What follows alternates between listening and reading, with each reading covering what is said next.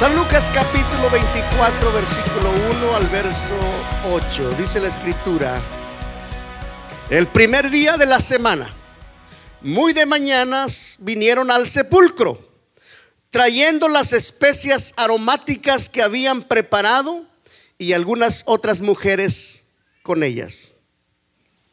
Y hallaron removida la piedra del sepulcro, y entrando no hallaron el cuerpo del Señor Jesús. ¿Puede repetir conmigo? No hallaron el cuerpo. Una vez más, no hallaron el cuerpo. Y después le voy a decir por qué estamos repitiendo esa frase. Una vez más, no hallaron el cuerpo del Señor Jesús. Aconteció que estando ellas perplejas, asombradas, en otras palabras, gracias estaban asombradas por esto. He aquí se pararon junto a ellas dos varones con vestiduras resplandecientes. Algunos creen que eran ángeles y puede que así sea. Y como tuvieron temor, bajaron el rostro a tierra, les dijeron, ¿por qué buscáis entre los muertos al que vive? Una vez más la pregunta, ¿por qué buscan entre los muertos al que vive? No está aquí, sino que ha resucitado. Acuérdense de lo que os habló cuando aún estaba en Galilea, diciendo, es necesario que el Hijo del Hombre sea entregado en manos de hombres pecadores y sea crucificado. Y luego que dice, resucite al tercer día. Entonces ellas se acordaron de sus palabras. Bendito Dios y Padre nuestro. Nosotros creemos fielmente que así como dice tu palabra, así sucedió. Tú, Señor, no estás en la tumba, pero tampoco estás en la cruz. Tú fuiste bajado, fuiste colocado en ese sepulcro pero al tercer día, con poder y gloria, te levantaste desde entonces, vives y reinas para siempre y nosotros tenemos la esperanza de que también un día seremos parte de la resurrección. Gracias por esa esperanza en el bendito nombre de Jesús de Nazaret y toda la iglesia decimos al Señor, amén. Le podemos dar un aplauso al Señor en esta tarde.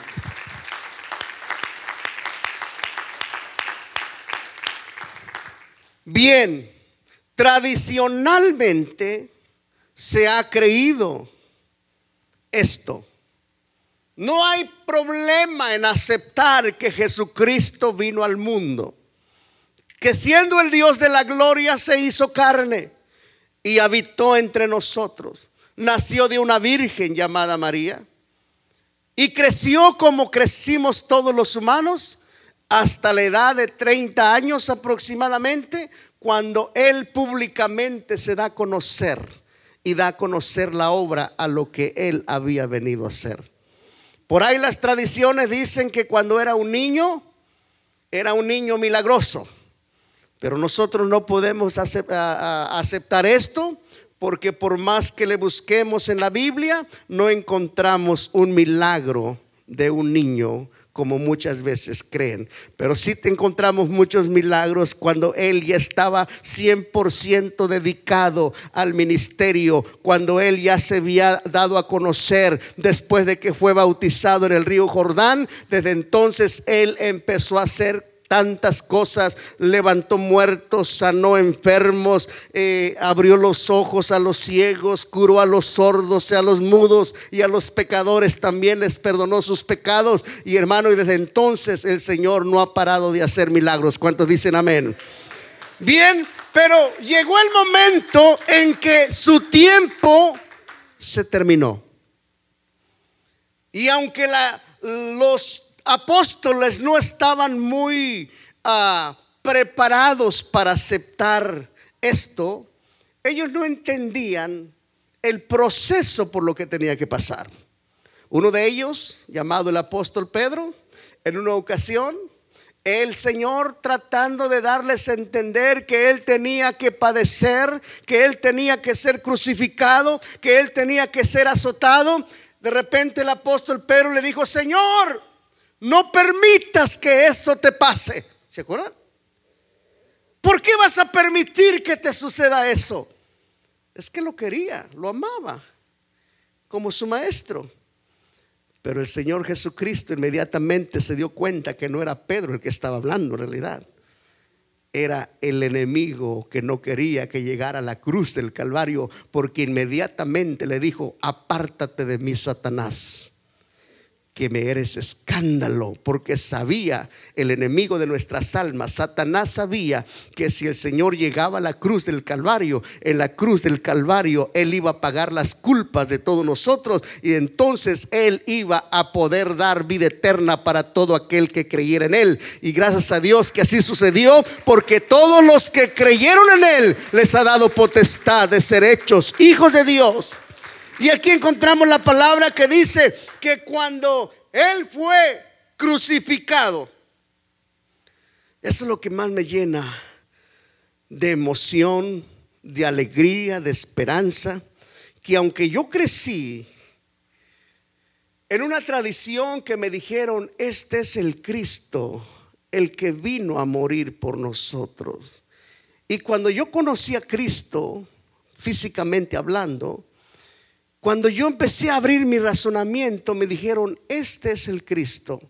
¿Y saben cómo lo conocí yo? Yo no sé cómo lo conoció usted en aquel tiempo, pero yo lo conocí crucificado. Todavía en la cruz donde Él murió. Y mucha gente todavía lo conoce así. Ciertamente la Biblia dice que sí murió en una cruz. Pero la Biblia dice que ese mismo día que él fue crucificado, dos hombres vinieron a bajar su cuerpo de la cruz. Uno de ellos se llamaba José, un rico hombre de Arimatea, así se llamaba su lugar, su región, y el otro era un maestro de Israel muy venerado y respetado por todo el pueblo que se llamaba Nicodemo. Entre estos dos hombres aunque no eran discípulos abiertamente del, del Señor, ellos cuando se dieron cuenta que él había sido crucificado, dice que fueron a Poncio Pilatos y le pidieron autorización para que les permitiera bajar el cuerpo del Señor. Y la Biblia dice que vinieron. Esa misma tarde lo bajaron de la cruz. La cruz quedó vacía. Él ya no está en la cruz. Dígale a su vecino, él ya no está en la cruz. Lo bajaron ese mismo día. Ajá. ¿Y qué hicieron con su cuerpo? La Biblia dice que José de Arimatea tenía un sepulcro que él había comprado para él. Desde entonces se acostumbra a eso porque muchos ya en este tiempo compran su sepulcro anticipadamente. José de Arimatea ya lo tenía, porque no quería que su familia sufriera cuando él se tuviera que morir. Pero qué curioso, tenía un sepulcro nuevo que nadie había usado. Dice la palabra que cuando estaba cerca del Gólgota, bajaron al Señor de la cruz y pusieron su cuerpo en ese sepulcro y sellaron la piedra. Pasaron las fiestas y dice la escritura que vinieron unas mujeres en el primer día de la semana. Y es aquí donde la tradición dice que el Señor resucitó el domingo por la mañana. En realidad no dice así. La Biblia dice que el domingo por la mañana fue cuando llegaron las mujeres. Y hay una discusión teológica que cuando resucitó al Señor, unos dicen que fue el domingo en la mañana, otros dicen que fue el sábado a medianoche, otros dicen que fue el viernes, hermanos, y no se ponen de acuerdo los teólogos. A mí no me interesa si se ponen de acuerdo o no. Yo lo que sé y me consta y estoy seguro es que Él se levantó de entre los muertos, haya sido este día, haya sido aquel día. Él dijo, yo me voy a levantar y se levantó. Y lo que me llena de esperanza y alegría es que cuando estas mujeres llegaron al sepulcro, se quedaron perplejas, asombradas, porque no hallaron el cuerpo del Señor Jesús. Tuvieron que ser dos ángeles, dos seres varones vestidos de blanco, se le acercaron a ellas y le preguntaron, ¿por qué buscas entre los muertos al que vive? Él no está aquí, Él ha resucitado. Hay gente que todavía lo busca en la cruz. Él no está ahí. Él fue bajado de la cruz. Hay gente que todavía lo va a buscar al sepulcro. Tampoco está en el sepulcro. Él ha resucitado. Él resucitó como dice su palabra. Y desde entonces Él vive y reina para siempre. Bendito el nombre del Señor. ¿Por qué buscáis entre los muertos al que vive? Él no está aquí. Él ha resucitado. Acuérdense de lo que Él habló cuando aún estaba en Galilea diciendo que era necesario que el Hijo del Hombre fuera entregado en manos de pecadores y fuera crucificado y al tercer día resucitar de entre los muertos. Entonces ellas se acordaron de sus palabras. Bien, lo que quisiera yo enfatizar es tres cosas que representan para los creyentes la resurrección. Sin duda hay más cosas si le buscamos, pero en este día pensé en tres cosas. La resurrección para todo creyente significan tres cosas. Esperanza, responsabilidad y bienaventuranza. Repita conmigo, esperanza, responsabilidad y bienaventuranza. Bienaventuranza es bendición. Porque una vez más, si solamente hablamos de la resurrección como una esperanza, sin hablar de la responsabilidad que implica para nosotros, entonces nosotros íbamos a vivir, como dice el americano, nos las íbamos a llevar muy easy, muy calmaditos. Take it easy. Nos las íbamos a llevar bien calmados, pero no vamos a mirar que la resurrección nos deja, aparte de esperanza, nos deja responsabilidad. Vamos a hablar un poco sobre la esperanza primeramente. Bien, representa la resurrección una bienaventuranza. ¿Por qué digo esto? No sé si se acuerdan, pero en San Juan capítulo 11, si usted trae su Biblia, le voy a pedir que por favor vaya conmigo a Juan capítulo 11. Encontramos aquella vez que aún con vida el Señor se dio cuenta que uno de sus amigos había muerto. Su amigo se llamaba Lázaro. ¿Se acuerdan de Lázaro? Bueno, la historia de Lázaro. Y dice que cuando se dio cuenta, Juan capítulo 11, versículo 17, vino pues Jesús y halló que ya hacía cuatro días que Lázaro estaba en el sepulcro. Betania estaba cerca de Jerusalén como a 15 estadios. Y muchos de los judíos habían venido a Marta y a María para consolarlas por la muerte de su hermano. Entonces Marta, cuando oyó que Jesús venía, salió a encontrarle, pero María se quedó en casa verso 21. Y Marta dijo a Jesús, Señor, si hubieras estado aquí, mi hermano no hubiera muerto. Qué importante reconocer que cuando el Señor está en casa, nada malo sucede. Es lo que le quiso decir esta mujer con esta expresión. Señor, si hubieras estado aquí, mi hermano todavía estuviera con nosotros. Señor, si hubieras estado aquí, no hubiera pasado esto. ¿Cuántos hemos estado en esa situación? Como diciendo el Señor, Señor, ¿por qué? Y nosotros diciéndole como Marta, Señor, si hubieras estado conmigo, si hubieras estado conmigo. Y a lo mejor el Señor nos dice, si me hubieras buscado más, si me hubieras escuchado más, si me hubieras hecho caso, porque muchas veces nos pasan las cosas por no hacerle caso al Señor. ¿Cuántos dicen amén? O no más al pastor Abel le pasa eso. A nosotros también nos pasan las cosas. A veces las cosas suceden porque no le hacemos caso al Señor. Bien, pero Marta dijo, Señor, si tú hubieras estado aquí, mi hermano no hubiera muerto. Y ahí está la esperanza. La resurrección es esperanza. Dice el Señor Jesús. Versículo 23. Jesús le dijo, tu hermano resucitará. Resucitará tu hermano. Aquí es una de las veces que el Señor habla de resurrección antes de que Él muriera o antes de que Él fuera crucificado.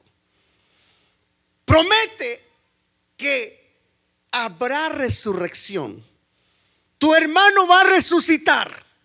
Y esa es una esperanza para todo creyente, hermano. ¿Sí o no? Tu hermano va a resucitar. Y Marta le dijo, yo sé. Versículo 24. Marta le dice, yo sé que resucitará en la resurrección en el día postrero. Estamos hablando de resurrección antes de que Él resucitara. Ella dijo, yo sí creo que mi hermano va a resucitar en el día de la resurrección, en el día postrero. Como diciendo, es un hecho que quizás ya no me toque verlo. Falta mucho tiempo. Pero el Señor trae aquella esperanza lejana y lo presenta al día. Le dice, es cierto, pero lo que tú no sabes es que yo soy la resurrección. Yo soy la resurrección y la vida. El que cree en mí, aunque esté muerto, vivirá. ¿Por qué? Porque todo aquel que cree en el Señor, hermano, ha pasado de muerte a vida. El que cree en mí, aunque esté muerto, vivirá. Porque sí, la mujer aceptó. Sí, va a resucitar. Es lo que dijo mi abuelita. Uh, pero ¿cuánto falta? ¿Cuánto falta para que eso suceda? Tal vez ya no lo voy a mirar yo. Tal vez yo también ya voy a estar en la tumba. Pero el Señor le dijo, no, no, no, no. Voy a traer aquella esperanza que se mira lejos y te la voy a presentar delante de tus ojos. Mira, Marta, yo soy la resurrección y la vida. El que cree en mí, aunque esté muerto, vivirá. Bendito el nombre del Señor. Y usted sabe que esa esperanza no solamente era para Lázaro no solamente era para Lázaro, también es para nosotros. Vaya primero a Tesalonicenses capítulo 4, por favor. Primera de Tesalonicenses capítulo 4, versículo 13. No solamente es una esperanza para Lázaro, para Marta y para María, también es para los que mueren en Cristo. ¿Cuántos están creyendo en Cristo el Señor? Dice la escritura. El apóstol Pablo escribiéndole a los hermanos de Tesalónica les dice, tampoco hermanos queremos que ignoréis acerca de los que duermen, para que no os entristezcáis como los otros. Diga conmigo, los otros. Los otros. ¿Quiénes son los otros?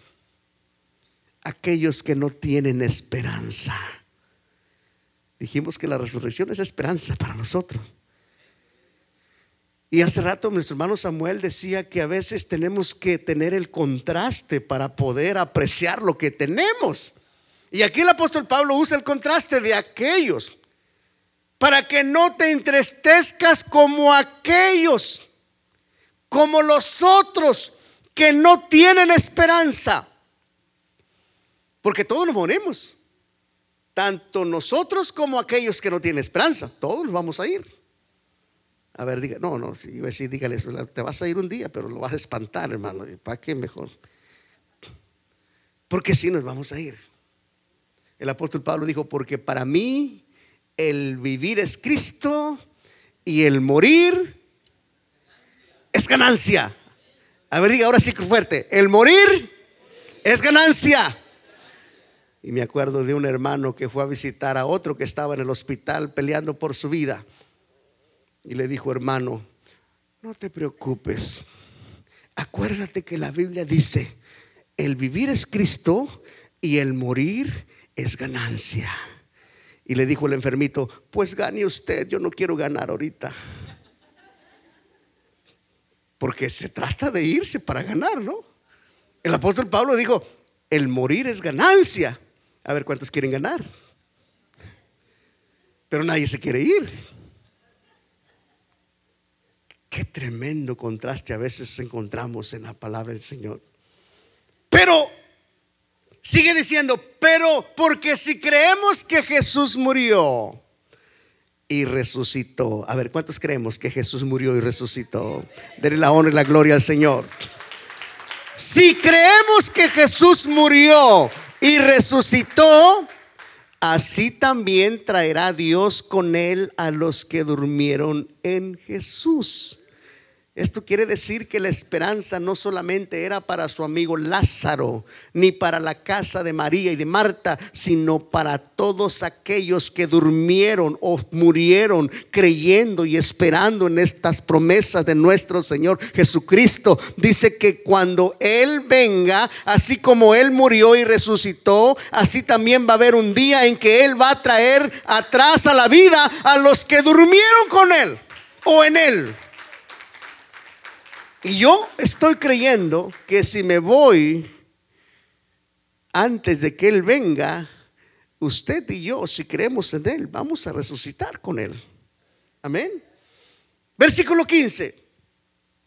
Por lo cual decimos esto en palabras del Señor, que nosotros que vivimos que habremos quedado hasta la venida del Señor, no seremos delanteros a los que durmieron. Bendito el nombre del Señor. Hay un orden. Y en este orden, versículo 16 dice, Por, porque el mismo Señor con aclamación, con voz de arcángel y con trompeta de Dios, descenderá del cielo. Y los muertos en Cristo, ¿qué dice? Y los muertos en Cristo, ¿qué dice? resucitarán. Así es que la esperanza no solamente era para Lázaro, es para todos aquellos que creemos en Él. Los muertos en Cristo resucitarán primero. Versículo 17. Luego nosotros, los que vivimos o los que hayan quedado, pues, porque quién sabe si va a estar uno de pie cuando el Señor venga, pero dice, para los que vivan, los que hayan quedado juntamente con ellos, seremos arrebatados en las nubes a recibir al Señor en el aire y así estaremos siempre con el Señor. Quiere decir que la resurrección es una esperanza para todo aquel que cree en la palabra del Señor, sea el nombre del Señor glorificado. Bien. Y Primera de Corintios 15 versículo 51 al 57 corrobora esta esperanza que tenemos todos. Vaya conmigo a Primera de Corintios 15 del versículo 51 en adelante. Dice la escritura, he aquí os digo un misterio.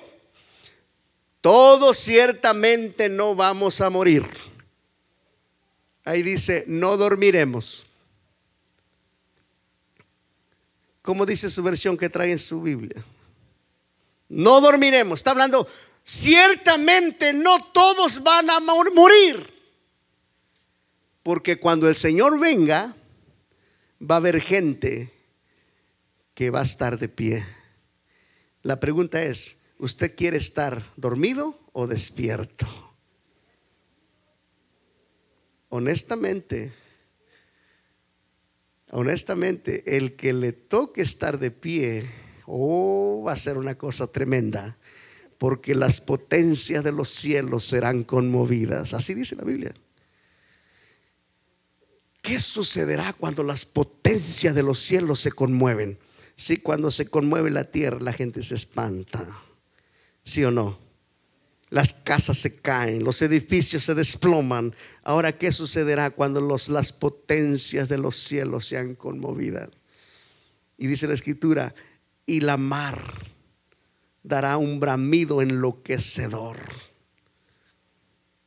Pero todavía dice la Biblia, cuando estas cosas comiencen a suceder, los que estén de pie esperando al Señor, levántense, erguíos y levantad vuestras cabezas, porque vuestra redención está cerca. Bendito el nombre del Señor.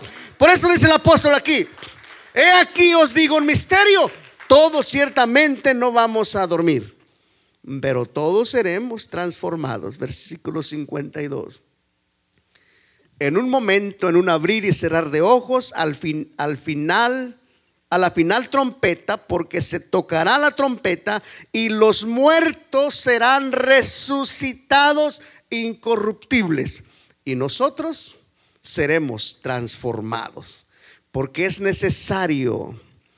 Es necesario que esto corruptible se vista de, de, incorrupción y esto mortal se vista de inmortalidad y cuando esto corruptible se haya vestido de incorrupción y esto mortal se haya vestido de inmortalidad, entonces se cumplirá la palabra que está escrita. Sorbida es la muerte con victoria. ¿Dónde está, oh muerte, tu aguijón? ¿Dónde, oh sepulcro, tu victoria? Ya que el aguijón de la muerte es el pecado y el poder de pecado la ley. Mas gracias sean dadas a Dios que nos da la victoria por medio de nuestro Señor Jesucristo. Hay una esperanza para todo aquel que cree. Hay una esperanza para todo aquel que que está esperando en ese día glorioso. Sea su nombre glorificado.